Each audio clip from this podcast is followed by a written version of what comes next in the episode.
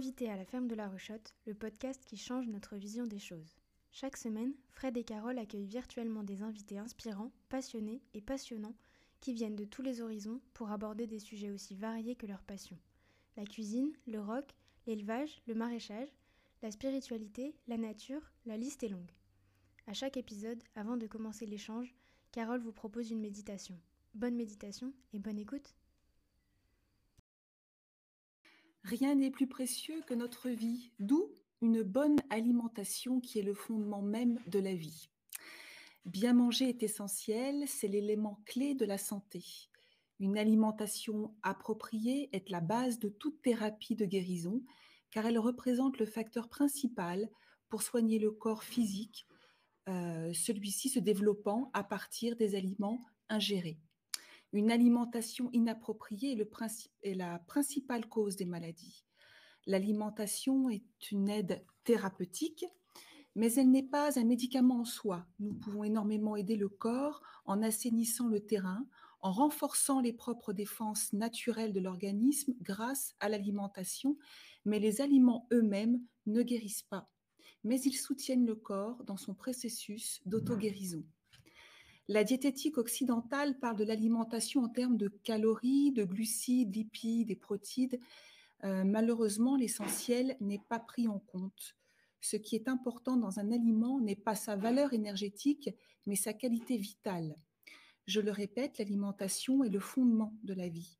Elle transporte la force vitale euh, qu'est le prana, le prana, le souffle, qui est bien plus que le seul souffle. Là, on parle de, l'énergie, hein, de cette force qui se manifeste dans l'univers et qui traverse le corps et qui se maintient dans le corps euh, via l'aliment.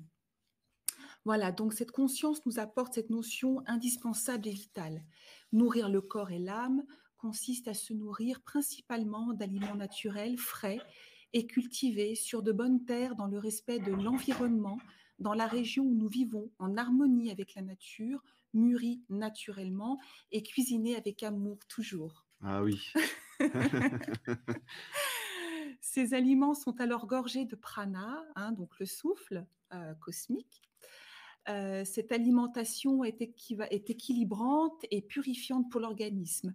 Elle pourrait apporter lucidité et clarté mentale. Manger juste ce qui est nécessaire et bien choisir sa viande, la grande majorité de la viande euh, qui est consommée dans le monde provient d'animaux surexploités, hein, vous le savez, et ayant vécu d'atroces souffrances, et cela dans le but unique euh, de rentabilité. Voilà, donc je finirai par euh, ma, lecture par un verset des Upanishads, un livre sacré indien, hein, donc qui dit, c'est très rapide, les aliments consommés se divisent en trois parties la partie brute se transforme en excrément, la partie intermédiaire se transforme en chair et la partie subtile se transforme en esprit. Cela veut dire que, euh, que les aliments et la façon dont nous les absorbons soient en harmonie avec, euh, notre nature dans sa totalité, hein, sa, globalité. Voilà ce que ça veut dire. Voilà. Eh ben bonsoir les amis. Bonsoir à tous. Euh, quelle belle introduction. Hein n'est-ce pas? Bon, allez, moi j'ai envie de vous passer un petit peu de musique quand même. Hein et après, on va démarrer notre live. Ah, c'est parti les amis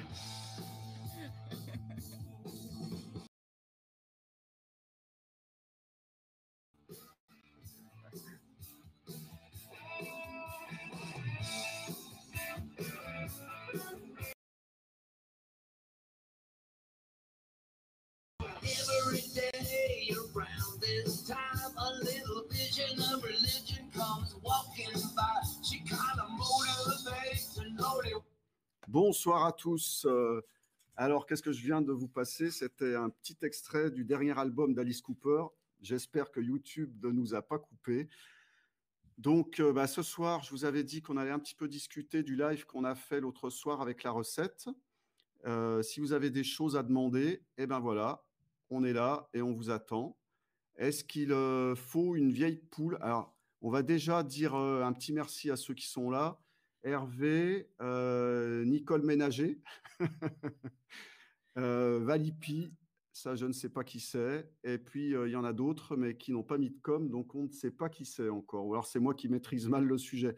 Alors, est-il vrai qu'il faille une vieille poule si on veut faire une poule au pot comme Henri IV bah, Oui, évidemment. Évidemment, parce que la poule au pot, c'est une cuisson longue. Donc, bah, forcément, il faut une, une poule qui a un petit peu d'âge.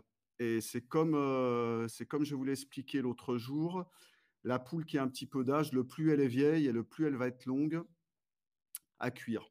Hein, voilà, donc il faut compter de 2h30 à 5h. Alors, je vois que ça fait beaucoup rire mes, mes invités. Hein, bonjour Cricri, bonjour Pascal. Ah, c'est Valérie, c'est Valérie, euh, ouais, ouais. C'est Valérie qui me demandait ça. Valérie, c'est une habituée euh, aussi du, des lives de Gilles Lartigot, hein, n'est-ce pas Valérie C'est ça, je, je, ne me trompe pas. Et il y a Pascal aussi qui est là. Il y a Christine Raymond qui est une habituée de la ferme de la Ruchotte. Aussi, voilà, les gens arrivent doucement, tranquillement. Euh, moi, je voulais vous. Ils sont pas le micro. Non, non, non. D'accord. Euh, là, je vais les remettre après. Bien. Voilà. Donc comme ça, tout le monde est au courant de nos petits. Euh. donc je voulais un petit peu discuter avec vous d'un super bouquin qui est sorti il y a quelques mois. C'est un livre sur notre euh, maître euh, à tous et surtout avec mes deux invités que je vais vous présenter tout à l'heure. C'est un livre sur le maître Alain Chapelle. C'est un superbe bouquin qui, voilà, qui, qui retrace un petit peu beaucoup de sa vie dans son intimité et que je trouve absolument fabuleux. Je sais dans les gens qui sont, qui sont au live, là, je sais qu'il y, en a qui l'ont déjà acheté parce qu'on en a déjà parlé, on a déjà échangé sur le sujet. C'est un magnifique bouquin. Euh, on en parlera un petit peu tout à l'heure avec mes deux invités parce que bah, vous allez voir, hein, dans ces deux invités, il y en a un qui a travaillé avec M. Chapelle, qui a, qui, a été, euh, qui a été avec lui euh, de façon assez proche. les petites lectures qu'on vous a faites la semaine dernière sur la poule au pot et la pintade sont issues d'un vieux bouquin euh, qui s'appelle La néophysiologie du goût. Alors, c'est un livre qui date de 1853. C'est un livre que je trouve absolument extraordinaire, voilà, qui parle, qui parle beaucoup de toutes ces choses anciennes que nous, on aime bien. On aime bien dans la cuisine. Et vous allez voir que mes deux invités, eh ben, ils sont aussi fous de ça. Hein. Alors, euh, est-ce qu'il y a d'autres questions? Sur le. Bah, de, de, toute façon, si vous avez envie, les questions, vous me les posez au fur et à mesure et j'essaierai de regarder. J'essaierai de regarder au fur et à mesure et puis euh, bah, j'y répondrai avec mes deux copains qui sont là. Donc, euh, bah, je vais vous les présenter. Euh, donc, en premier, tout de suite à ma droite, j'ai mon super ami Frédéric Vardon. Alors Frédéric Vardon, c'est un chef, euh, c'est un chef un petit peu à part. C'est quelqu'un qui a travaillé très longtemps avec Alain Ducasse. Il a travaillé aussi avec Alain Chapelle et tu m'arrêtes si je me trompe, Fred, mais tu avais fait tes armes avec Alain Dutournier, hein, c'est ça? Allez, hop, je vais nous mettre, je vais, je vais nous mettre ensemble tous. Et puis euh, mon deuxième invité, c'est un Italien qui s'appelle euh, Massimo Machiaga. Et Massimo, on a travaillé ensemble chez Chapelle. Alors lui, il a fait des superbes maisons. Il a travaillé entre autres avec un grand chef italien qui s'appelle Marchesi, Gualtiero Marchesi. Et puis, euh, il a travaillé aussi, Massimo, tu as travaillé en Angleterre, je me rappelle, et il a travaillé pendant de nombreuses années aux États-Unis. Et maintenant, il est retourné chez lui euh, dans son Italie natale. Il va nous en parler tout de suite. Euh, Massimo, je te donne la parole. Raconte-nous un petit peu l'Italie en ce moment, tiens. bonsoir tout le monde. Ah, on a une petite coupure avec Massimo. Ah, ça y est. Ça y est, ça revient. Oui, bonsoir. Bonsoir, Massimo. Bonsoir tout le monde. Bonsoir Frédéric. Bonsoir Valérie. Bonsoir Frédéric. Monsieur Vardon, bonsoir. C'est un honneur. Bonsoir et le bonjour du Piemonte. Je vous donne le bonjour du Piemonte, de l'Alto Piemonte.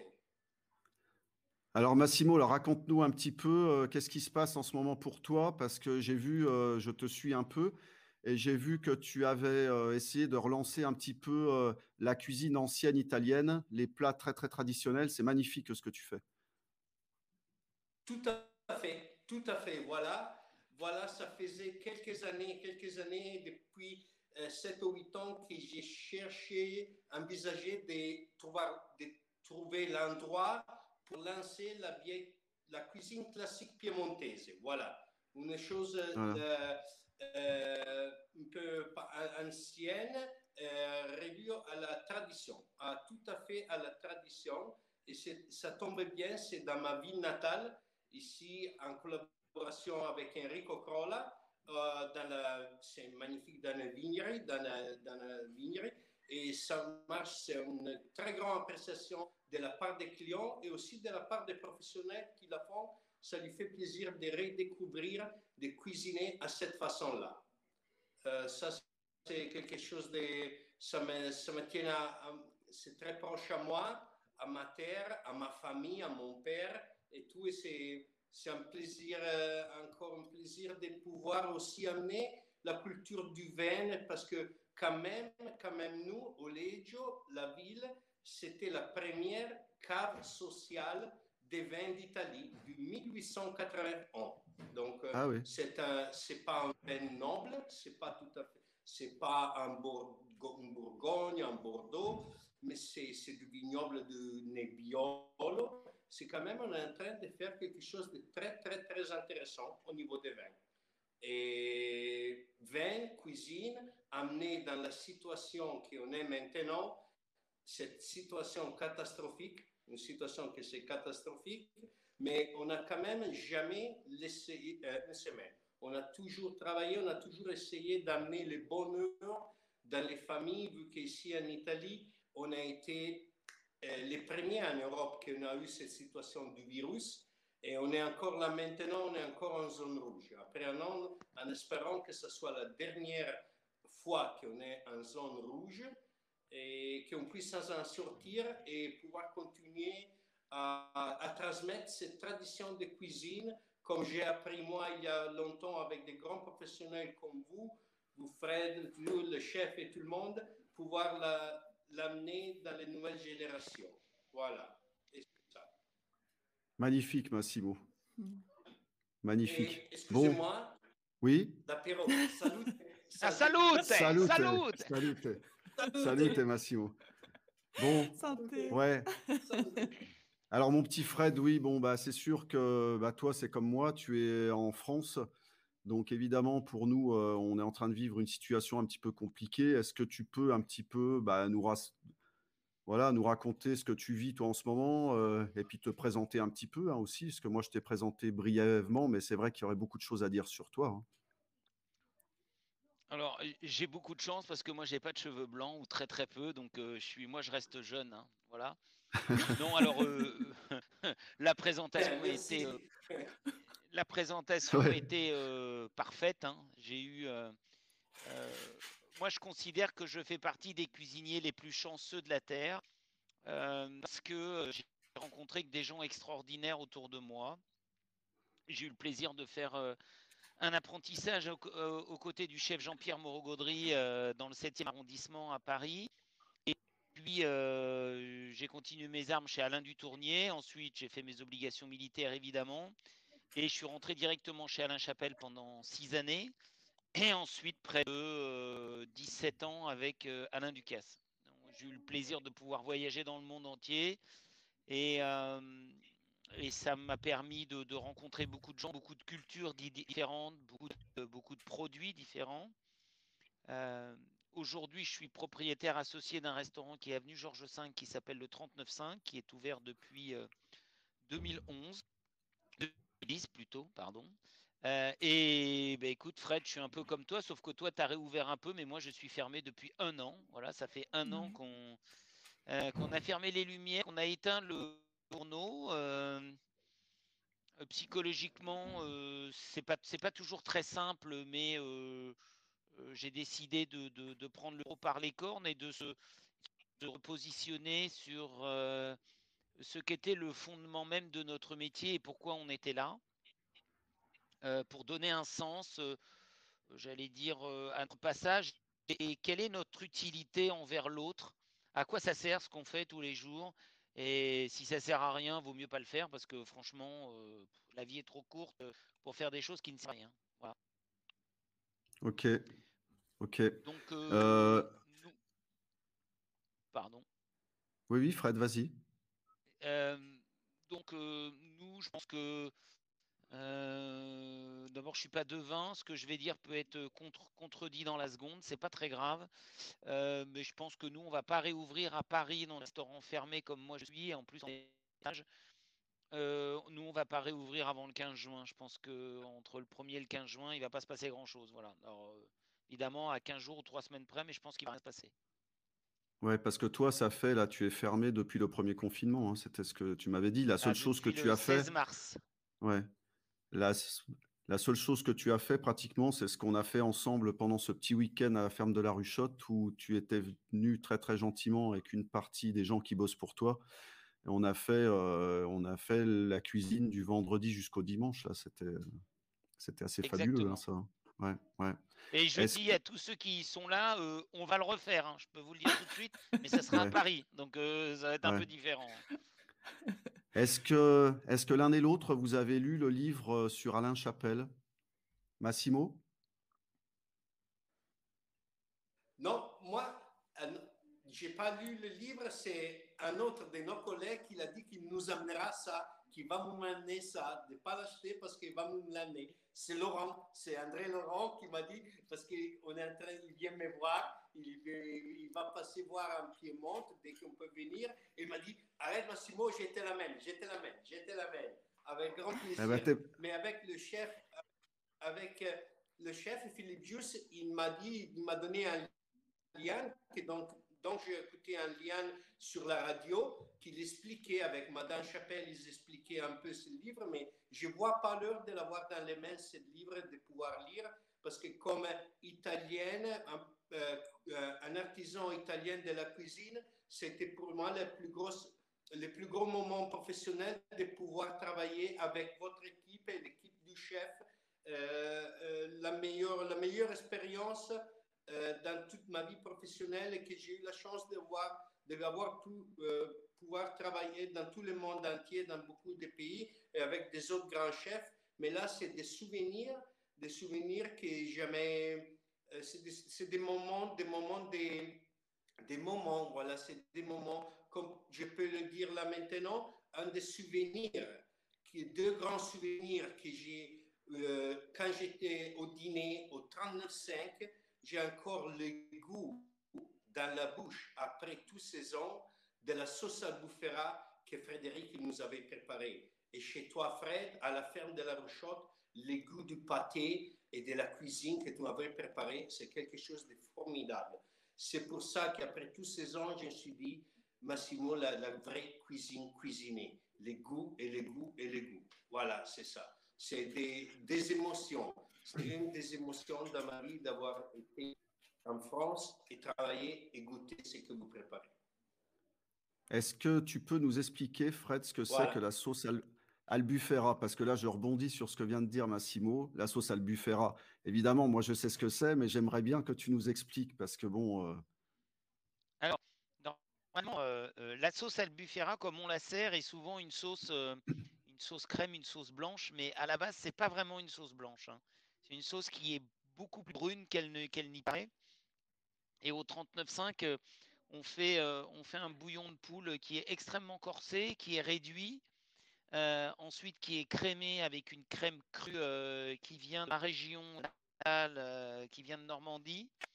Et on utilise un, beurre de foie gras, alors que, comme évidemment la crème, c'est pas assez gras, hein, évidemment, on rajoute, un, on rajoute, un, beurre de foie gras qui est fait avec autant de beurre que de foie gras, histoire de dire que on soit toujours bien lisse, que ce soit parfait. Et en fin de compte, cette sauce crème qui est réduite, elle est montée au beurre de foie gras et on, et on, et on y additionne euh, à la fin un mélange de, de cognac et de jus de truffe à la fin.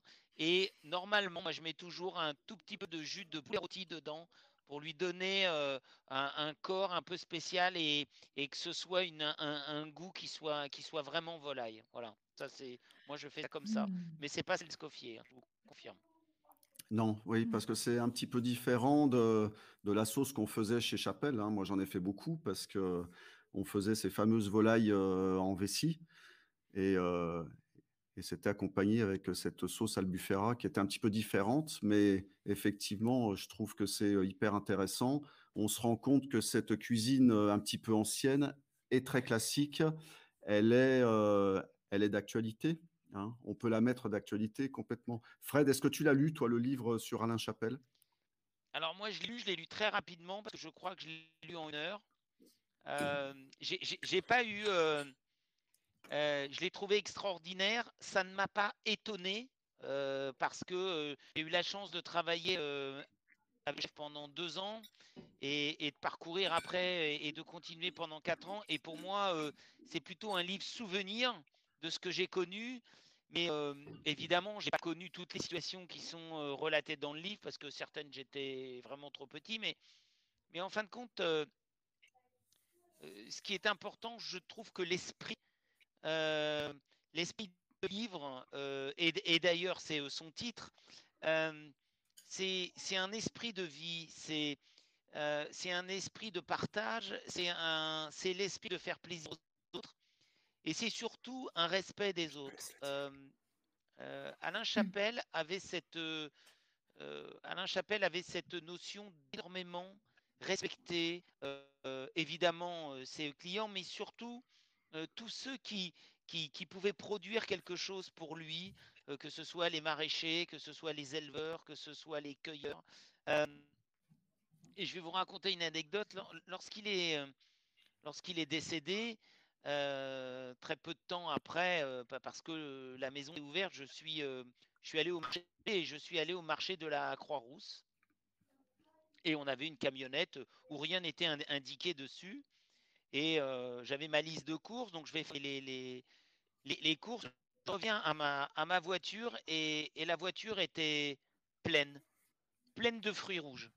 J'avais plein de fruits rouges. Et je me dis, mais quelqu'un s'est forcément trompé de voiture, ça peut arriver. Donc je recherchais euh, la personne qui, avait mis tous ces fruits rouges. Donc euh, une personne sur le, un, un, vendeur sur le, sur le marché mardi, ah, ça doit être le, petit papy là, là-bas au bout. Alors, euh, je, lui ai- dit bonjour monsieur, excusez-moi, mais je pense que vous avez dû vous tromper parce que je n'ai pas besoin de fruits rouges. Vous avez dû tromper de voiture. Il a été très étonné. Il m'a regardé, il m'a dit mais je me suis trompé de voiture. C'est pas la bonne voiture, c'est pas celle du chef Alain Chapelle. Ah, je lui dis si si bien sûr. Ah non, mais parce que moi, il m'a commandé, il m'a dit tu plantes, et quand ça sera arrivé à maturité, quand tu auras des fruits rouges, moi je prends tout. Alors il a tout ramassé et il a tout mis dans la voiture. Je lui ai dit mais combien je vous dois? Et il m'a dit ah mais je sais pas. Ah, Je sais pas, c'est il faut voir ça avec Monsieur Chapelle. Il ne savait pas encore qu'il était décédé. Donc c'est c'est Mm. pour vous donner l'esprit que euh, Alain Chapelle a fait un livre qui s'appelle euh, La cuisine, c'est beaucoup plus que des recettes. La cuisine, c'est avant tout un amour de la terre et un amour de ce que la terre produit et un respect de ce qu'elle produit. Avec des produits, on peut faire tout ce qu'on veut. La cuisine n'a pas de limite, n'a pas de, n'a pas de, frontières. euh, Il n'y en a pas une qui est meilleure que l'autre. Il n'y en a pas une qui est moins bonne que l'autre. Celle qui est bonne, c'est celle qui est faite avec le cœur, en respect du produit pour partager avec les autres. Celle-là, c'est la meilleure. Moi, je ne sais pas si Mm. le pâté en croûte de Pierre Paul Jacques est meilleur que l'autre. En tout cas, celui qui est fait avec des très bons produits, avec avoir, avoir envie de faire quelque chose, d'avoir pris le temps de faire, pour le partager avec des clients, c'est le meilleur pâté en croûte de la terre, celui-là. J'ai attends. euh, Merci Fred. Merci, merci pour ce beau témoignage. Valipi qui dit un bouillon à base de carcasse de canard qui mijote pendant des heures. Hmm. Suivi de sa question, vous faites vos propres bouillons? Alors, Bah, moi, oui. Nous, on fait tous nos fonds. On fait des fonds blancs, on fait des fonds bruns, on fait des fonds avec euh, du lapin, avec de la volaille, avec du bœuf, avec du veau. Voilà. Chaque, euh, à chaque viande a son fond. C'était ce qu'on faisait chez Chapelle, d'ailleurs, hein, vu qu'on est un petit peu sur le sujet. Euh, donc voilà. Massimo, tu veux dire quelque chose? Au sujet des fonds? Ah, au sujet des fonds, du fond de cuisine, Oui. tous les fonds, tous les fonds de cuisine, tous les jus, tous les pâtes, tout fait nous-mêmes, maison. Oui, absolument. Ouais. Je trouve que ce soit la base. C'est la base, comment, comment il disait tout à l'heure euh, Frédéric, euh, quand on cuisine avec l'amour, quand on fait les choses avec respect, le respect des produits et de ceux qui nous l'amènent, euh, on rend le plaisir au client. Voilà, c'est, la base. C'est, la base. Et je ne trouve pas que ce soit possible une, une, cuisine.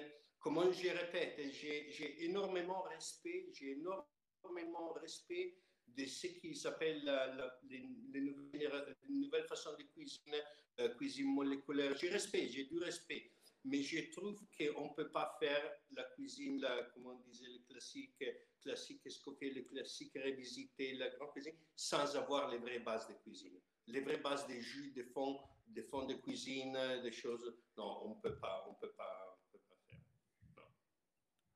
Alors j'ai une petite anecdote. L'important, c'est surtout les pas. J'ai eu une petite anecdote à raconter. Euh, bah, quand on travaillait chez Chapelle avec Massimo, on habitait juste à côté. Et Massimo, il étudiait le répertoire de la, de la cuisine. Le répertoire de la cuisine, c'est un livre qui est assez ancien, qui date euh, du début du siècle dernier. Et Massimo, il apprenait ce bouquin par cœur. Il apprenait tout, tout, tout, tout. Et quand on était en coupure l'après-midi, il m'appelait, il me disait Hé hey, Frédéric, maintenant tu vas me faire réciter. Ouvre la page. Et hop, alors là, bah, moi je lui disais la garniture, machin truc. Il me disait Ah oui, attends, c'est ça, c'est ça. Il a tout appris, tout le répertoire de la cuisine. C'est quand même le seul cuisinier que j'ai rencontré dans ma vie qui a été capable de faire ça. Bon, bah, j'imagine que toi, Fred, évidemment, tout ce qui est fond, euh, tout ce qui est bouillon. Attends un petit instant, oui. voir. Ah, Attendez. Là, je sens qu'on va rigoler. Je sens qu'on va rigoler parce qu'il va nous sortir son répertoire de la cuisine, évidemment. Alors, le répertoire de la cuisine, si vous ne savez pas. Et les voilà. Et les voilà. c'est un super bouquin. C'est vraiment un super bouquin. Il y a toute la cuisine ancienne dedans, il y a toutes les garnitures. Voilà, ouais, c'est ça. Voilà, c'est c'est vraiment une base dans le livre. Euh, on peut le, ouais on peut le trouver. Euh, Fred, évidemment, toi, tu fais des bouillons, tu fais des fonds hein, aussi. Ça, c'est une évidence. dans ta cuisine, c'est quelque chose qui a une place très très importante. Oui, nous, on...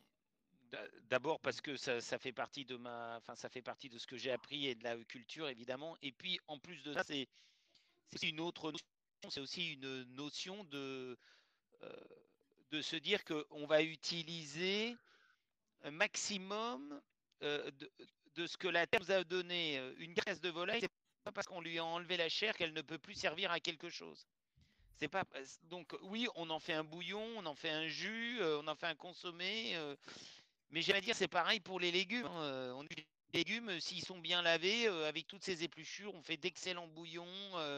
puis une fois qu'on a fait des bouillons, on fait on fait sécher tous ces légumes qui ont cuit, on en fait des poudres, on en fait des euh, on, peut, y ajouter euh, des épices, des poivres, du sel, ça fait un sel de légumes. Enfin, il n'y a, a pas de limite, il n'y a aucune limite dans la notion du goût à partir du moment où on a la conscience que la cuisine, ça demande du temps et ça demande de la réflexion. On ne peut pas faire n'importe quoi euh, parce qu'on a décidé qu'on allait mettre euh, euh, trois grains de poivre sur quelque chose, ça a du génie. Non, le génie, ça n'existe pas, c'est le travail qui existe. Le génie, ça mmh. n'existe pas en cuisine. Mmh. C'est le travail. Et surtout, et surtout, je me répète, une parfaite connaissance de ce qu'est le goût et de ce que sont les produits. Euh, j'ai une anecdote il y a quelques années. J'avais posé, c'était pas au 39.5, c'était avant. Euh, j'avais posé une question à 5-6 cuisiniers euh, qui étaient dans une des, cuisines que je gérais et je leur avais demandé est-ce que est-ce qu'ils savaient pourquoi euh, on avait du lait hein? pourquoi, le lait était là qu'est-ce qui faisait le lait? Je vous rassure, des cuisiniers, personne n'a été capable de m'expliquer pourquoi on avait du lait et comment on avait du lait. Ce qui est assez grave, parce que ça veut dire que euh, plus les années passent, plus on a l'impression que le lait, si je prends que cet exemple, il sort de, de la boîte Tetra Brick et Tetra Pak. Voilà. Euh, euh, non, mais je, je, je, suis même persuadé que 80% des cuisiniers ne savent pas d'où vient le clou de girofle. Je suis persuadé que les gens ne savent pas. Mm. Si vous leur demandez ça vient d'où, c'est cueilli, c'est arraché, c'est ramassé. Comment ça se passe? Je suis persuadé que plus de 80% des cuisiniers ne le savent pas. Oui, oui, je pense que tu as raison. Je pense qu'il y a un gros problème actuellement au sein des formations, des centres de formation. Euh, on s'en va vers une cuisine aseptisée. Hein. Ça, on l'a tous bien, bien remarqué. Hein. Bon, euh, nous, on est d'une autre génération, mais moi, je me souviens qu'à l'école, pourtant, j'ai passé mon CAP en 1986, mais ça démarrait déjà. Hein. Ça démarrait déjà. Alors, je ne sais pas, Massimo, toi, euh, en Italie, si c'était un petit peu la même chose ou si c'est ou si c'est la même chose, ou si dans les centres de formation, vous êtes un petit peu plus assidu à essayer de, faire les choses bien?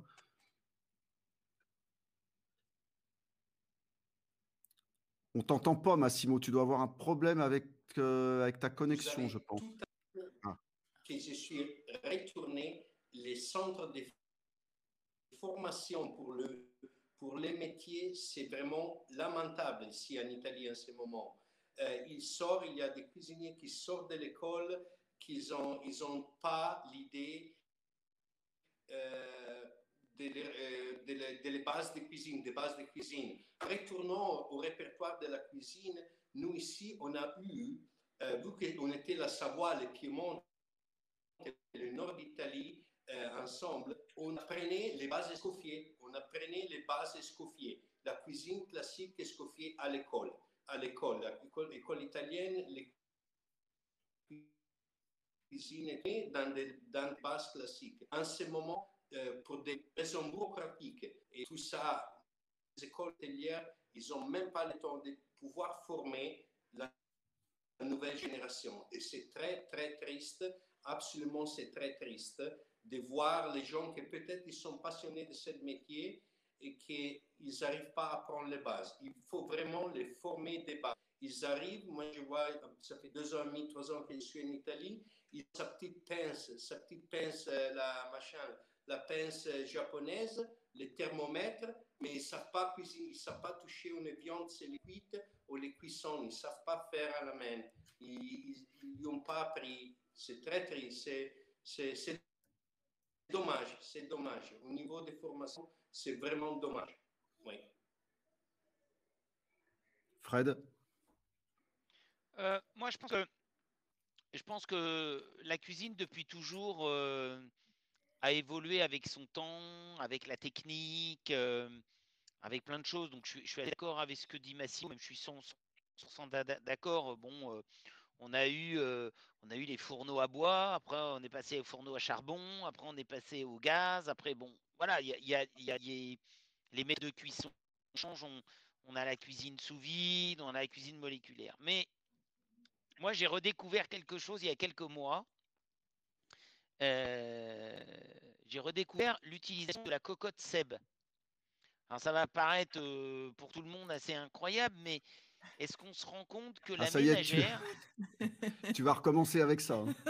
ah Est-ce qu'on se rend compte que la ménagère dans les années 50, euh, 60, ok, euh, faisait déjà de la cuisson à pression, euh, sous, pression, que nous, on cherche à avoir des gros matériels dans nos cuisines avec les sauteuses à pression et autres.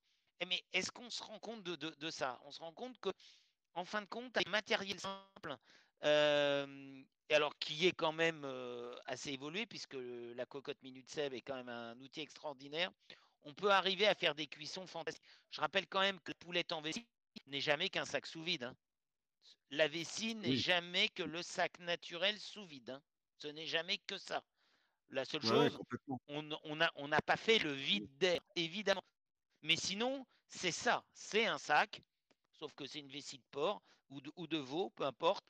Et, donc, euh, il faut avoir beaucoup d'humilité devant la technique. Trop de cuisiniers qui veulent absolument apprendre à cuisiner avec, euh, cette modernité. Et moi, je. Mais comment on fait si on n'a pas de machine sous vide? Euh, pense qu'on met les choses à l'envers.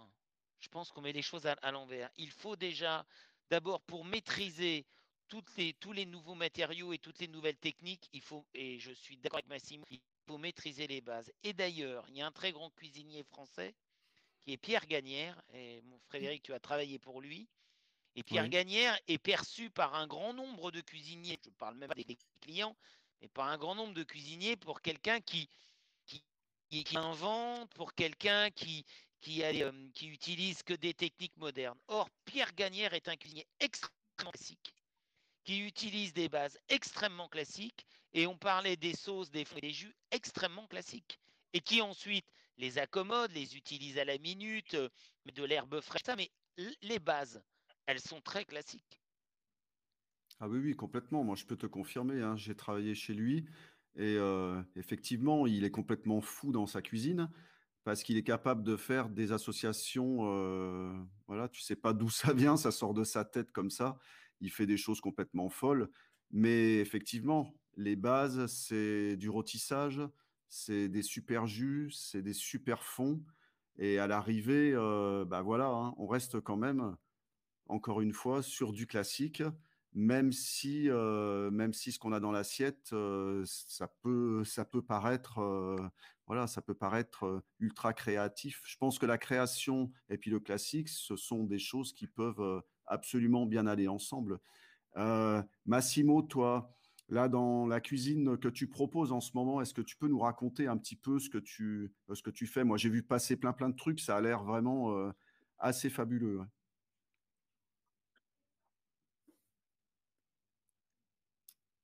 Voilà, c'est euh, ce que je propose là, c'est au début, c'est un moment convivial. C'est le moment convivial que les clients viennent au resto ou chez eux et donc ils partagent. C'est une cuisine de partage. Euh, partage à partir des antipastos, d'où on, a des produits piémontais dans la charcuterie et j'ai mis dedans des produits euh, sur le style français, que ce soit des pâtés, savoir, des, des pâtés, des terrines, comme ça pour faire entrer dans l'esprit des gens ici locaux. Euh, en suivant ça toujours des végétaux, parce que bon, nous quand même, on est en agritourisme, agritourisme donc on a une production des légumes, on a les poules et tout ça. Et comme tu as vu, j'ai posté, on a commencé la semaine passée avec la première sortie des œufs des races anciennes, celles que j'avais vues chez toi quand j'étais venu à la ferme de la Rochotte. Et pour n'importe quelle raison, ils nous ont emmenés il y a quelques mois. Et voilà, ils ont commencé à grandir et là, ils ont commencé à faire les œufs. Donc, je sers toujours un œuf, un œuf poché, un œuf, œuf en cocotte, un œuf tonato dans l'esprit de la région. En suivant toujours les premiers plats régionaux, des raviolis main, des lasagnes, tout du classique fait au niveau des partages, que les clients se partagent. Ça s'arrive et se partagent entre eux à la table. Et en suivant les plats, le piatti, la viande, ici on a, on a la chance d'avoir très très important pour les cochons, pour une race de cochons, la cabour. Une race cabour qui nous font des produits exceptionnels, de la volaille, de la viande blanche, des pentades et tout ça. Et c'est tout des produits absolument. Au niveau des poissons, euh, on travaille que le poisson de l'eau douce parce que si on, euh, on, a, on est en une ferme qui font des, des truites, des longues, des anguilles. Et c'est primaire tout ce qu'on fait ici dans, dans, notre région piémontaise, dans l'esprit piémontaise. Et euh, chose qui ça fait plaisir, c'est voir les clients qui me disent Waouh, l'insalata russa et l'œuf tonato, il me fait penser à ce qui me faisait ma grand-mère. Voilà, c'est des choses comme ça que ça fait du temps que je suis en train de les, faire comme elle faisait ma mère, ma grand-mère, et, et d'amener comme ça les goûts, l'ancien goût, sans, sans trop de chichicha. Voilà. Et aussi, en retournant, comme on disait au début, que tu as fait l'introduction, les, euh, les produits que tout est centré aussi dans le, dans, dans, le même, dans le même endroit, on a commencé la production des légumes et herbes un tout petit peu euh, hydroponique. Donc, on les fait pousser au niveau hydroponique en utilisant l'eau, l'eau des fermes des poissons qui nous donne, c'est comme l'essence pour faire continuer à marcher les, niveaux hydroponiques. On les fait pousser des, des et, après on les plante dans la vigne. C'est un autre projet qu'on a, qu'on a commencé et c'est très intéressant, voilà, de pouvoir euh, ah merde. Oh non, on l'a perdu. On a des problèmes de connexion avec Massimo. Hein. Il était pourtant en train de nous raconter un truc super intéressant. Euh, Fred, toi, je sais qu'au niveau du sourcing, tu es hyper exigeant. Et euh, oui, oui, je suis, enfin, je suis exigeant comme, je suis exigeant comme, comme tout le monde. Ça devient excessivement compliqué, mais bon, exigeant quand même. Et très compliqué. Alors, nous, on a de la chance. Hein, on est, euh, quand même à Paris et à Paris, on va quand même pas se plaindre, on a les meilleurs produits de France qui arrivent hein, quand même. Euh, mais j'aime travail. Euh, euh, on a fait un constat il n'y a pas longtemps avec mon collaborateur en cuisine Erwan. On a fait un constat. On avait 112 fournisseurs food, juste de food, 112. Donc, on espère qu'ils seront tous vivants, qu'ils vont tous pouvoir nous, réapprovisionner. Mais oui, on est capable d'acheter euh, euh, le, le, navet Monsieur X parce qu'il fait des navets extraordinaires, euh, les carottes ailleurs. Enfin voilà. Donc parfois c'est peut-être un peu de la folie, mais parce qu'on n'a pas le plaisir de pouvoir avoir un, jardin. bon, je pense que la maire de Paris ne nous autoriserait pas à les cultiver au milieu du champ de Mars, ça, ça m'étonnerait. Mais non, on fait beaucoup de signes et, et j'attache d'importance à travailler en direct avec les, avec les producteurs.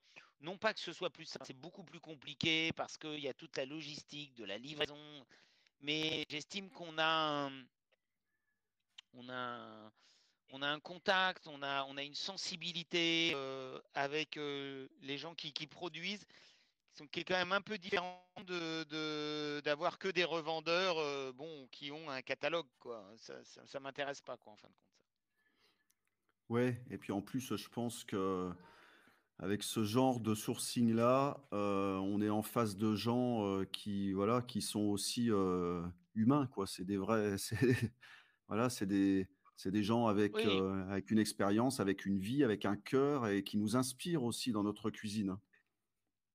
Oui, puis il faut accepter. Enfin, aujourd'hui, on ne peut. il faut accepter de ne pas pouvoir manger un produit à tel moment parce qu'on en a envie. On ne peut pas le manger parce qu'il n'est pas prêt, parce qu'il n'est pas de sa saison, euh, parce qu'il n'est pas mûr, parce que, parce que cette année n'est pas très très bien. Alors ben, c'est pas grave, c'est pas très très grave.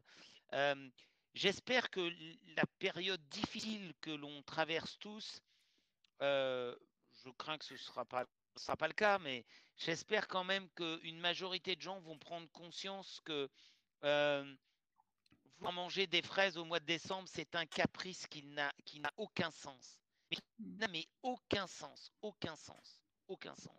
C'est un caprice parce qu'aujourd'hui on veut on veut tout manger, on veut tout voir, on veut avoir accès à toutes les chaînes de télévision, euh, on veut avoir accès à la dernière technologie. Alors bien sûr, nous ce soir, on peut tous se parler, on l'utilise, mais dans ce qui nous permet de, vivre, euh, et je rejoins dans ce que dit Carole. Euh, euh, j'entends trop souvent dire bien manger, ah oui, mais avoir de l'argent. Oui, on veut le meilleur homard de la terre, mais moi je pense que bien manger, c'est pas une question de moyens, c'est une question de réflexion. On peut très très bien se nourrir avec une parfaitement cuite et un œuf mollet. Et je vous rassure, ça coûte pas, euh, ça, ça, coûte pas beaucoup d'argent. Euh, on, veut manger de la viande tous les jours. On n'a pas besoin de manger de viande tous les jours. On n'a pas besoin de manger viande midi et soir. On n'a pas besoin de mmh. manger de la viande rouge. On n'a pas besoin de manger de la viande blanche. Il faut en manger. Mais on n'a pas besoin de se gaver de protéines. On n'en a pas besoin. On a besoin de, euh, on a besoin de, réapprendre que euh, un céréal cuit qu'on a mangé, il en reste, euh, on le remet un peu à cuire, on le mixe, on en fait une pâte, et ça devient un très bon dessert. On, a besoin de se réapproprier ce qu'est la matière de la nature. Et, Mmh. et ça sera très compliqué. Ça sera très compliqué parce que ça demande du temps et la cuisine, qu'elle soit classique. Moi, je ne sais pas s'il y a de la cuisine classique, de la cuisine moderne. Tout ce que je sais, c'est qu'il y en a une bonne et de la mauvaise. Voilà, c'est tout ce que je sais. Oui, mais- Euh, mais je pense que je pense qu'il est essentiel pour les générations futures de bien comprendre euh, qu'à chaque fois, à chaque fois qu'ils décident de manger quelque chose, euh, c'est un acte citoyen. C'est-à-dire, il faut bien réfléchir quand on va faire son marché ce que l'on fait. C'est un acte citoyen qui a obligatoirement des conséquences. C'est- Il n'y a, y a- rien d'autre. hein. Vouloir absolument euh, euh, manger des asperges au mois de février, euh, ok, très bien. Mais ça sera quoi Euh, Qu'est-ce qu'on va manger au mois d'avril Pourquoi voilà. Donc Ouais. c'est Mm. c'est vraiment c'est primordial pour moi. Bah, de toute façon, oui, je pense que tu, je pense que tu as 100% raison, Fred. Est-ce que tu voulais dire quelque chose? Non, mot c'est Ouais. que je voulais demander à Massimo s'il avait quelque chose à, euh, à, à rajouter, parce que comme on était coupé tout à l'heure. Ouais. Non, non, il y avait Ah oui, juste sur les légumes euh, hydro hydro quelque chose là, c'est très Oui, bien ouais. ça. et puis et puis il y a Cricri Raymond qui dit je veux bien l'adresse de Massimo et dans son restaurant pour Alors, une prochaine escapade. Moi, je dis attention, parce que l'adresse de Massimo, euh, peut-être pas. hein. parce qu'on le connaît, hein, nous, hein, le loustic. hein. Hein, on le connaît. Est-ce que tu peux... euh, et voilà, et voilà. Est-ce que, est-ce que tu peux nous réexpliquer, Massimo, parce que parce qu'on a un petit peu des problèmes de connexion On avec été toi. coupé. On- on- Ouais. Est-ce que tu peux nous expliquer encore un petit coup ton histoire de légumes euh, hydro, hydro, je sais plus quoi là Hein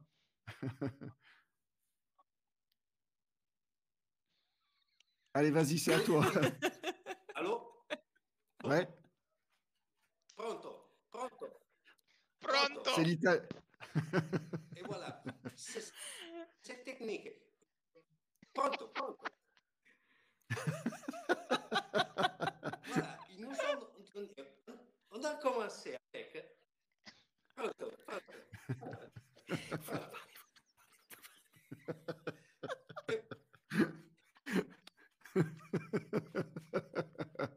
On est en train de tous les perdre.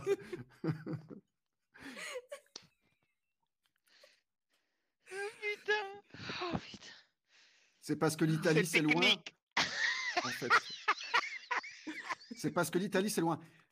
Alors écoutez, on va faire un petit truc. J'ai une, j'ai une petite vidéo à vous mettre. Et puis pendant ce temps, toi, Massimo, tu vas essayer de te, de te connecter correctement euh, sur ton Wi-Fi ou sur un réseau qui marche bien. Et puis je reviens et on revient là tout de suite après. Il y en a pour, euh, il y en a pour 5-10 minutes.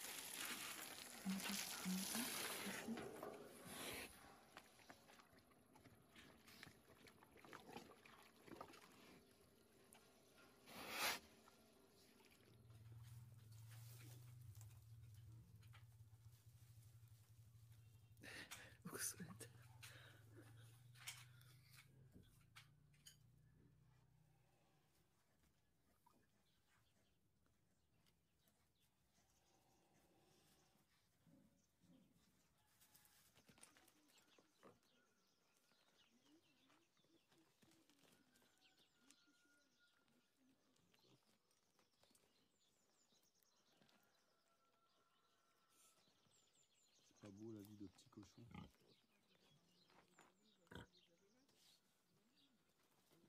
Papa.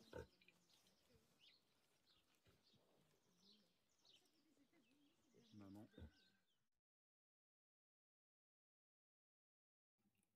Merci Cricri pour la, Voilà, la petite information. je remets le, Je remets le son. ouais, je remets le son à tout le monde. On a Massimo qui est revenu. On a perdu Fred entre temps. Je pense que il est aux toilettes, hein, sûrement, notre ami Fred. On rebondira sur ce que vient d'envoyer euh, Fabienne et du coup des enfants pour changer des habitudes alimentaires. On en parlera un petit peu après. Oui. Alors Massimo, essaye de, de nous réexpliquer un petit peu ton, là, ton histoire euh, avec les légumes, si tu as réussi à trouver un réseau euh, qui fonctionne à peu près correctement.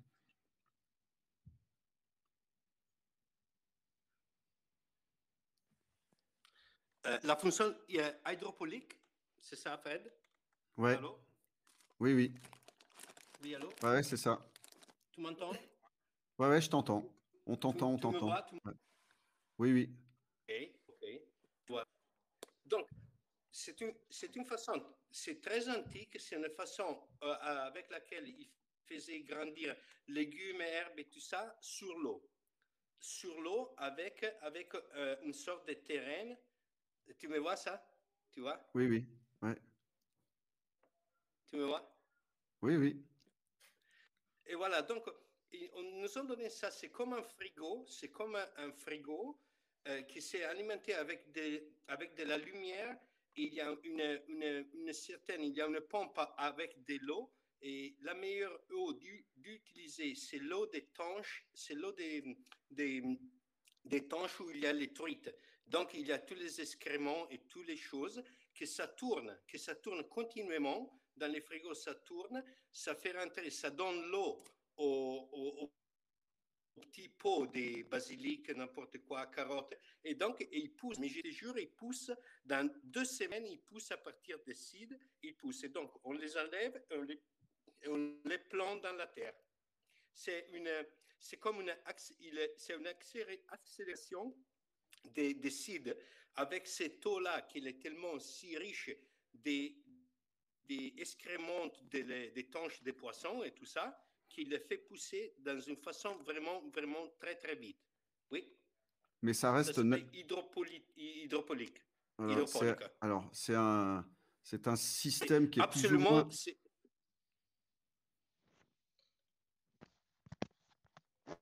Ouais, Oui, c'est un c'est un système. système. Oui, oui, oui, oui, oui, qui vient, euh, qui vient plus ou moins de l'industrie, mais qui a été, euh, qui est utilisé maintenant de façon beaucoup plus naturelle, en fait. Voilà. Donc, à la euh, base, à la base, c'était un système naturel et qui après a été repris et été repris et donc fait un, un semi-industriel pour, pour ensuite les mettre dans des, dans des serres, dans des serres Ouais. de légumes. Oui. Euh, Fred, lorsque tu vois là ces petits cochons là, même si tu étais parti un petit peu euh, te servir euh, un petit verre de vin là, j'ai vu ou de je sais Ah, pas pas du, quoi. pas du tout.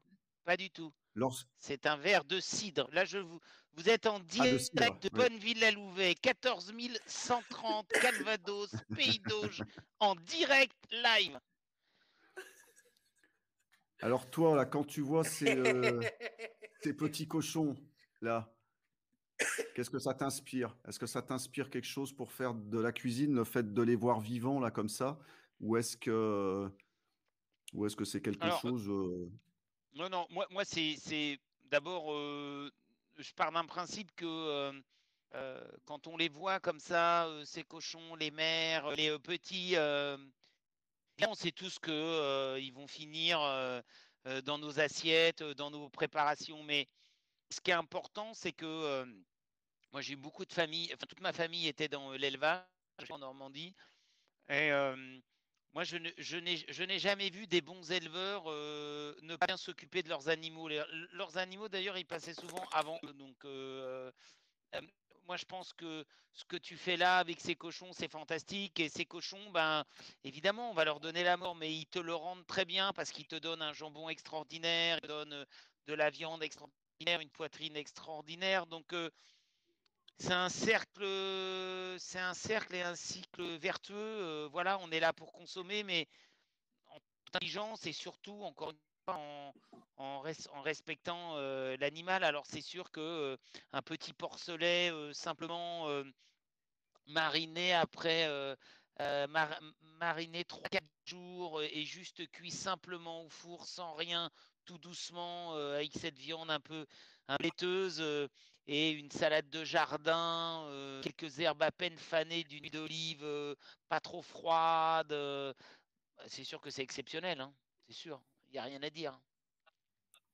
Ouais, c'est vrai que ça fait que ça fait une viande. Je pense que le bien-être animal, de toute façon, il a son, il a son rôle à jouer.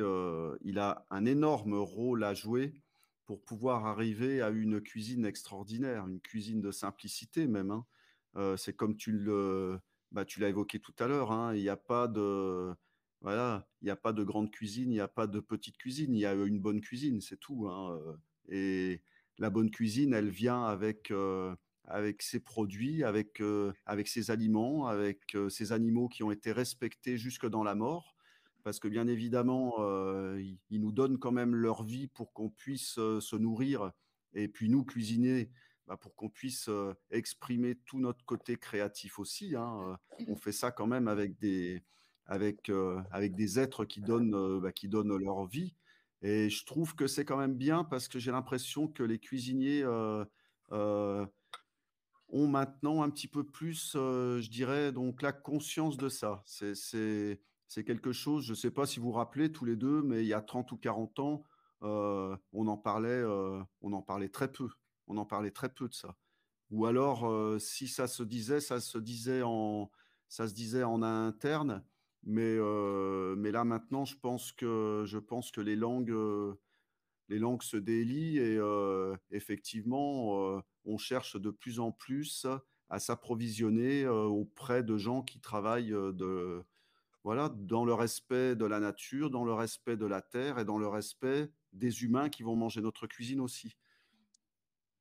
Oui, c'est un, mouvement, c'est un mouvement mondial qui, est, qui, qui, est en œuvre. Mais Massimo, Massimo est, est, dans une région extraordinairement riche de produits euh, mais aussi riche, euh, riche de la simplicité de cette région.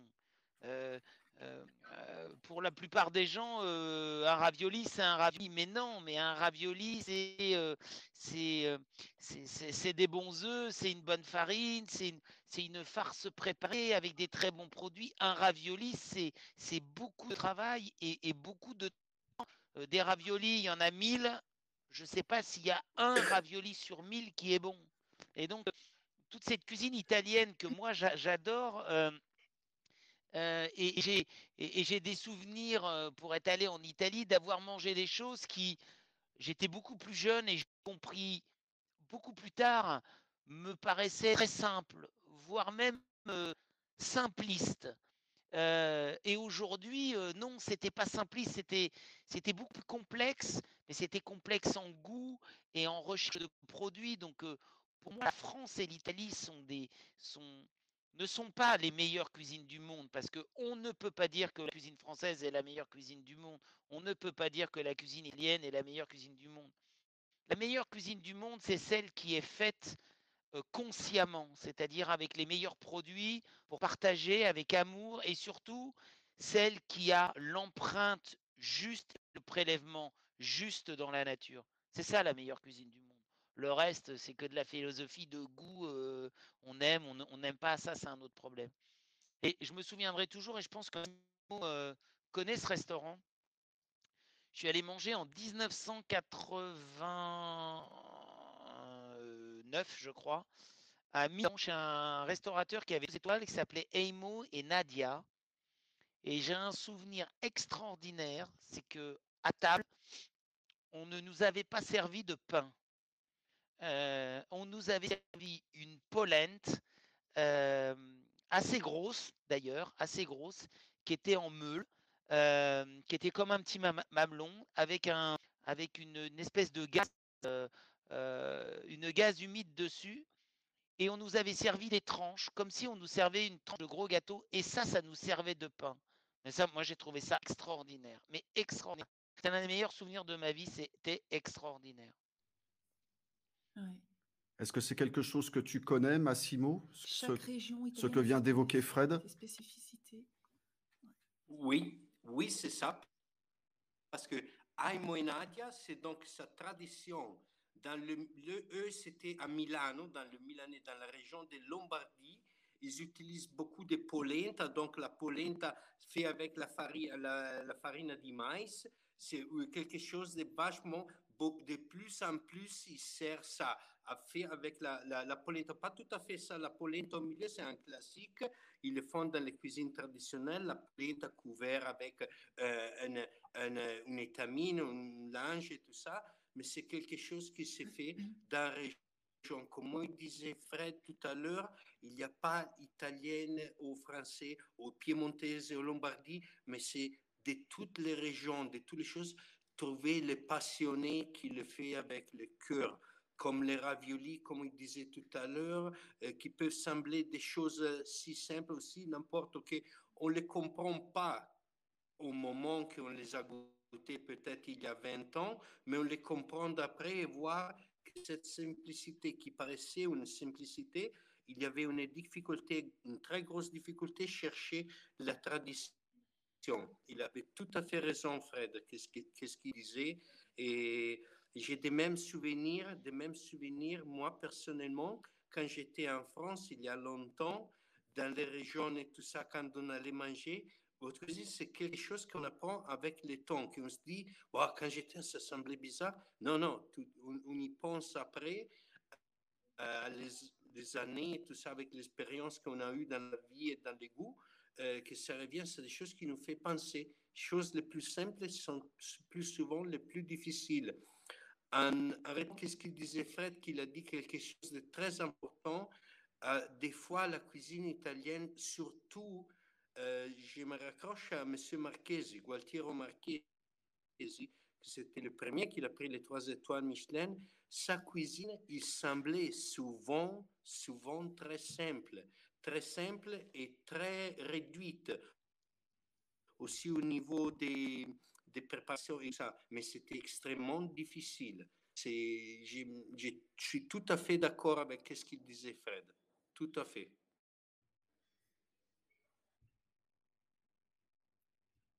Alors, on est revenu sur Fred là. Je merdouille un peu dans mon. C'est pas nous qui merdons, c'est toi. Hein. Dans, mon truc. En tout cas, moi, je tiens à dire, à, dire à tous les internautes hein, que les choses soient simples.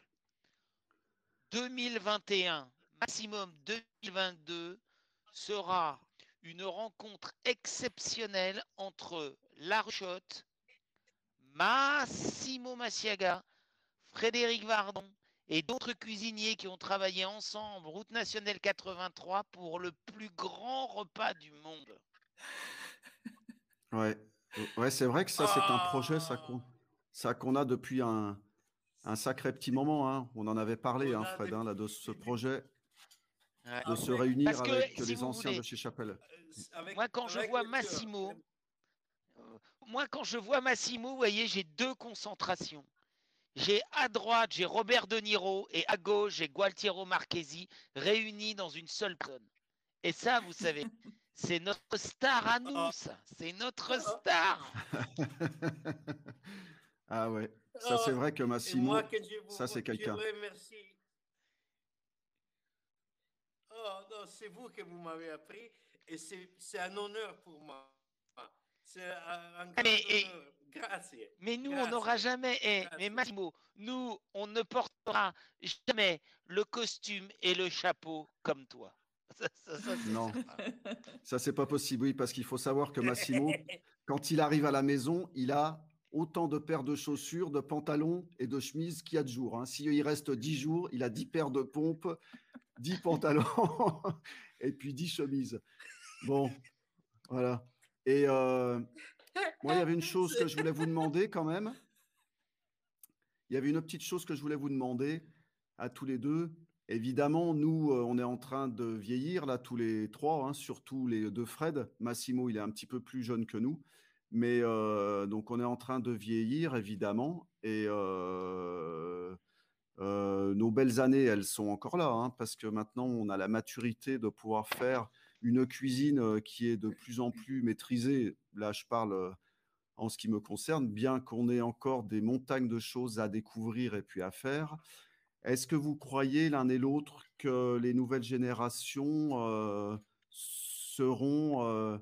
alors, je voulais dire à la hauteur, mais ça, ça, non, ça, j'aime, j'aime moyen ce terme. Mais est-ce que vous croyez que les générations qui arrivent seront dans la même vague que, bah, que ce qu'on a connu nous, hein, toutes ces générations des, voilà, des Pierre Trois-Gros, des, des, Alain Chapelle, des Paul Bocuse, et puis même dans les générations qui ont le même âge que nous. Hein, on pourrait citer plein plein de noms de superbes chefs qui ont la cinquantaine, entre 50 et puis 70 ans. Fred? Je pense que comme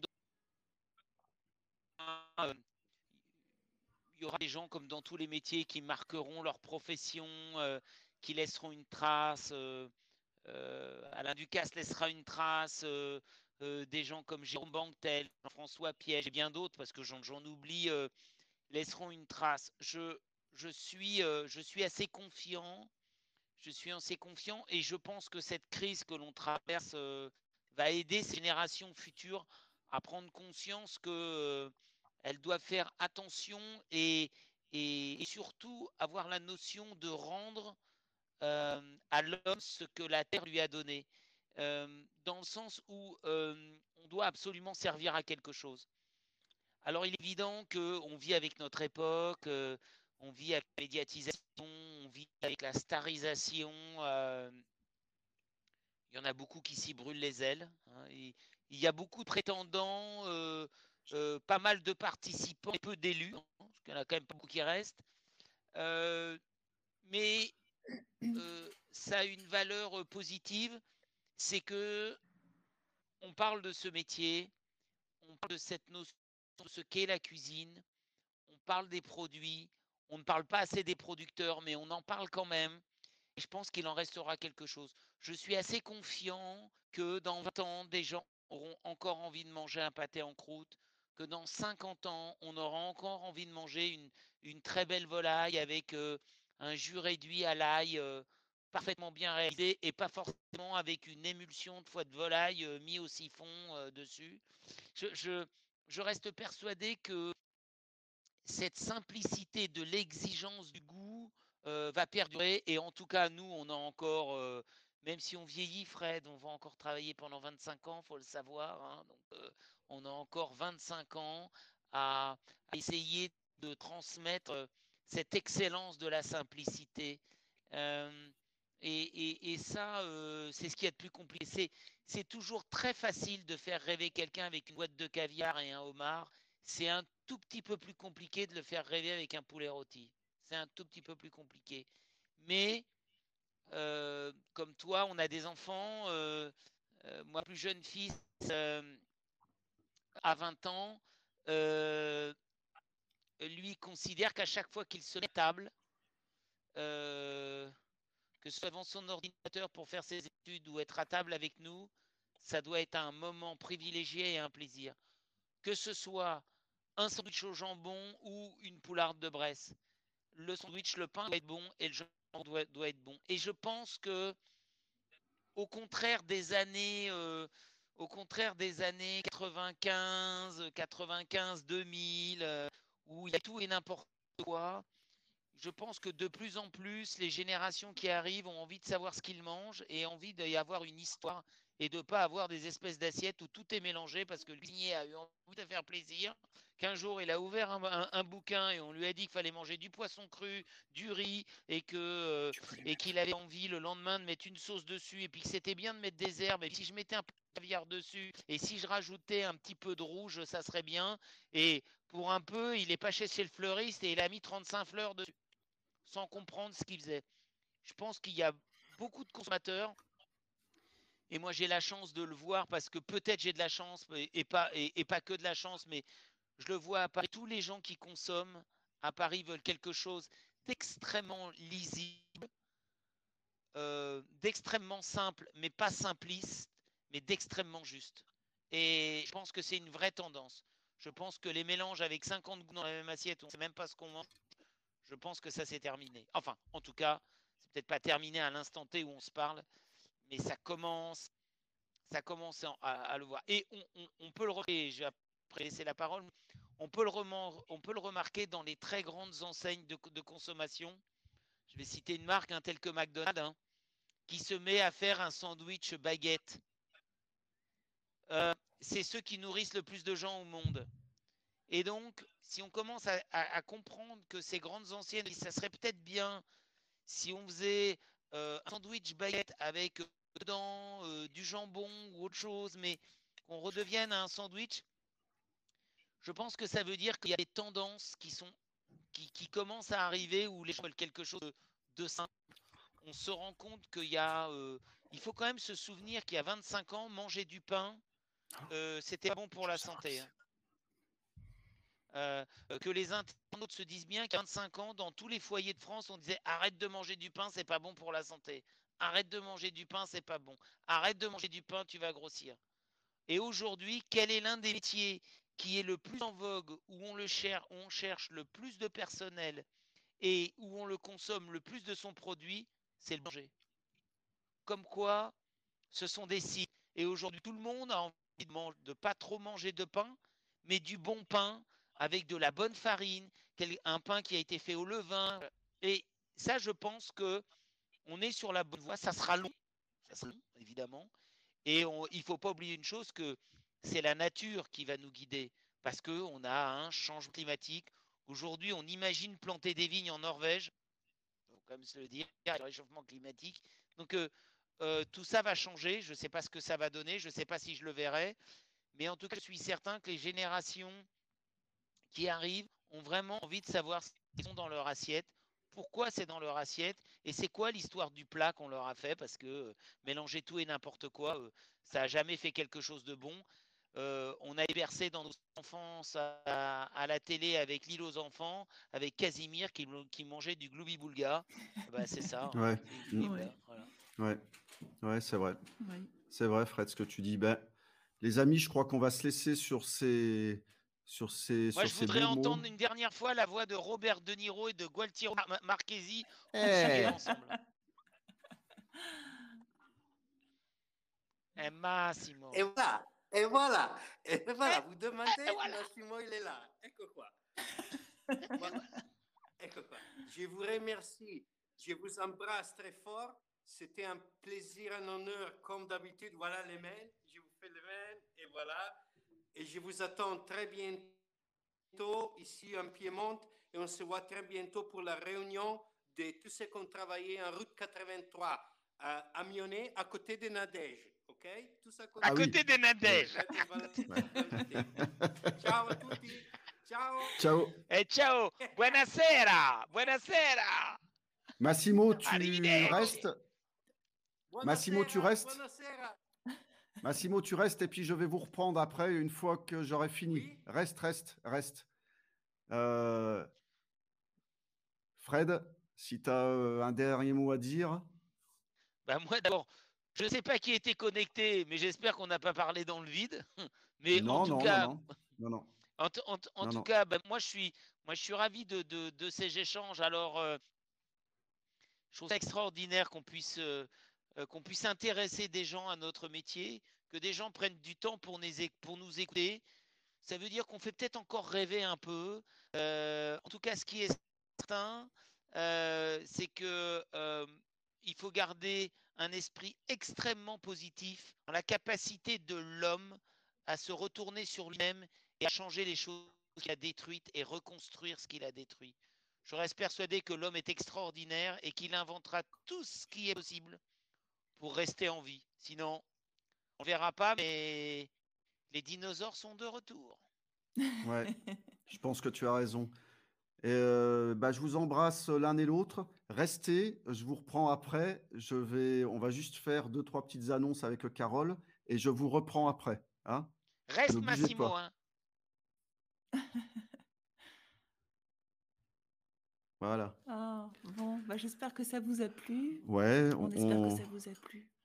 on a pris beaucoup de plaisir, beaucoup d'émotion pour moi de me retrouver avec mes deux vieux camarades. Bah, tes, Euh, frères. ouais, ouais, voilà, avec mes deux, avec mes deux frères de, de cuisine. Et je ne peux pas tout vous raconter, évidemment, mais nous avons fait beaucoup de choses dans notre jeunesse, tous les trois ensemble, et même avec euh, d'autres, garçons que j'inviterai de temps en temps. Alors, malheureusement, il n'y a aucune femme, parce que bah, vous savez qu'à cette époque, euh, les femmes dans les cuisines, euh, bah, ça n'existait pas. Il y en avait très peu, il y en avait très très peu. Alors moi maintenant, vous savez qu'à la Ruchotte, je travaille uniquement avec des femmes. Je n'ai plus d'hommes dans ma cuisine. C'est quand même une sacrée belle avancée. Je trouve que les choses se passent extrêmement bien.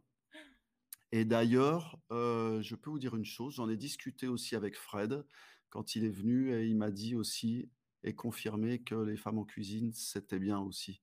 Ça apportait de, de l'apaisement. Je le vois là qui me fait signe. Bah, ça crée l'équilibre. Ouais. Mm. Ah oui Eh ben, écoutez, rejoignez-nous si ça, si ça vous plaît tout ça. Donc, euh, venez vous abonner sur, euh, sur Patreon. C'est pas grand-chose. C'est 25, euh, 25 euros par mois. Euh, vous pouvez vous désabonner quand vous le souhaitez. Et euh, voilà, c'est, euh, c'est, c'est- ce sont des partages de, de recettes, de conférences, d'invités. Et puis, euh, c'est un soutien aussi pour nous dans ces moments un peu compliqués. Voilà, c'est une Voilà. nouvelle activité. Je vais vous donner euh, des montagnes de, de choses, de trucs. Euh, il est temps pour moi de passer à la transmission Oui. un petit peu aussi. Et puis j'ai en- j'ai envie, voilà, de donner, de donner tout un tas de, tout un tas de choses. Alors, euh, pour la semaine prochaine, je vais vous donner rendez-vous jeudi soir. Jeudi soir, on va se faire un live. Alors, euh, on va se faire un live sur les, sur les fonds et les sauces. Euh, N'hésitez pas sur Patreon à me faire vos retours sur ce que vous auriez envie de faire. Mais je, pense que ça peut être sympa de faire, euh, de faire un live sur les fonds, sur les sauces. Euh, on essaie de se faire ça jeudi. Je pense que ça va être sympa. Il n'y aura aucun blanc. On va faire de la cuisine uniquement. Et alors, je vous donne rendez-vous mardi soir pour un, pour un live en public. Encore une fois, ça sera un petit live pour une recette avec mon ami, batteur des Loot Blast, Ouais. Hervé Coquerel. Une cuisine du Nord Euh, alors? Ouais, on va faire de la cuisine du Nord. Et qu'est-ce qu'on va faire? La carbonade, évidemment, parce qu'Hervé, c'est un spécialiste de la carbonade. Il va nous faire ça mardi soir. Venez nombreux, ça sera en public. Alors, Voilà. Il a les cheveux longs, hein. Alors, ne commencez pas de me mettre des montagnes de commentaires désobligeants sur les cheveux longs dans la cuisine. De toute façon, on est fermé. donc, euh, donc voilà, c'est d'ailleurs aussi à cause de ça que moi, j'ai une barbe euh, immense. Je ressemble au Père Noël. hein. Coucou Yael. Merci Lionel, merci, euh, merci Pascal, Cricri. Merci Christine, ouais. Merci Valérie, mais je pense que Valérie, elle est plus là. Je pense qu'elle est, elle est, elle est allée rejoindre euh, Gilles Lartigot parce que notre ami Gilles Lartigot avait un live à un live ce soir à 19h. On va aller écouter nous aussi tout ce qu'il a à dire. Euh, merci Fabienne. Euh, Voilà, merci. euh, il fasse du Non, budget. non, Ça, c'était- c'est Ah oui, Fabienne. oui. Ça là, c'était Fabienne Hervé. aussi. Merci Hervé. Voilà. Donc Valérie. Et puis, merci Nicole aussi. Merci, merci, merci. Bah, qui, Et tous ceux qui n'ont pas mis de. peuvent pas, ouais. voilà, qui- voilà. voilà. Merci Boris aussi. Euh, voilà, je crois qu'il y a tout le monde. Euh, alors bon, ce qui est un petit, ce qui est un petit peu bizarre, c'est que j'ai des abonnés à la chaîne, mais qui ne suivent rien. En tout cas, je ne les vois pas. Alors, euh, n'hésitez pas à aller regarder un petit peu la, la, la messagerie, la messagerie qui est sur la chaîne, sur Patreon, parce que je vous ai envoyé des petits messages pour vous proposer un petit Skype. Voilà, et vous ne m'avez pas répondu. Hein Donc, euh, ce n'est pas très bien. Ça m'a rendu très, très triste. D'ailleurs, tiens, je vais vous remettre un, petit coup d'Alice Cooper. Hein et puis, on va se quitter là-dessus. Gros bisous à tous.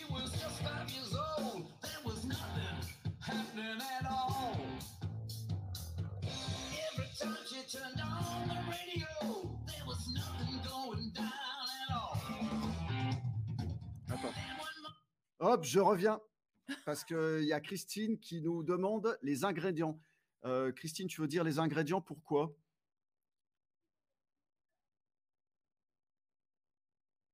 J'attends que tu me mettes un petit message. C'est les ingrédients pour le live de mardi. Euh, Valérie, la poule au tu ne la trouves pas. C'est pas normal. Euh, tu la trouves pas, ce n'est pas normal. Ce n'est pas normal. Fais-moi euh, un petit, euh, un petit message sur Messenger, comme on, on est amis sur Facebook. Fais-moi un petit message sur Messenger et je te l'enverrai.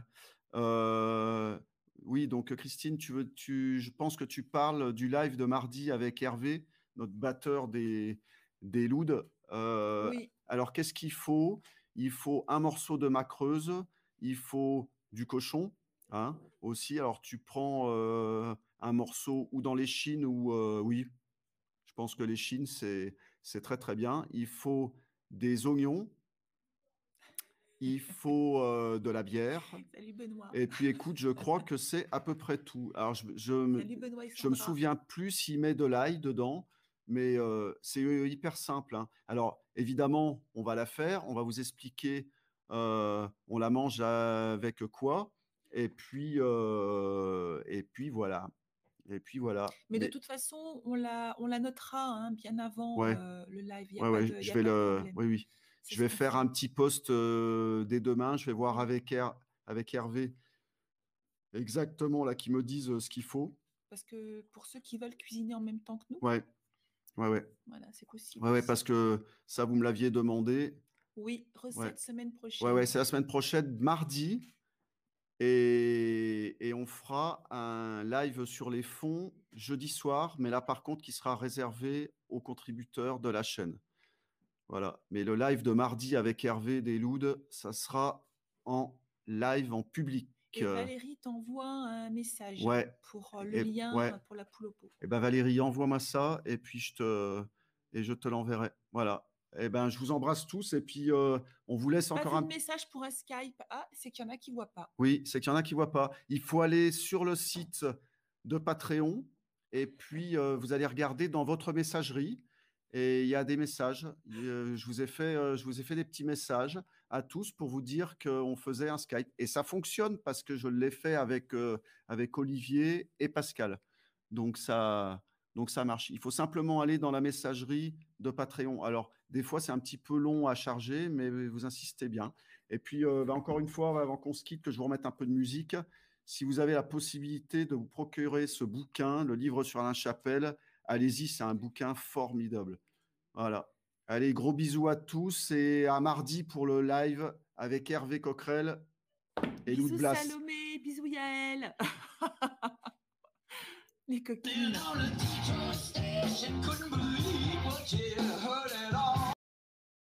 Si cet épisode vous a plu, n'hésitez pas à partager avec votre famille et vos amis et à interagir avec nous lors du prochain live sur YouTube. Vous pouvez vous abonner à notre chaîne Patreon pour accéder à plus de vidéos en exclusivité. Et surtout, retrouvez-nous en chair et en os à la ferme de la Rechotte à Bligny-sur-Ouche. À bientôt!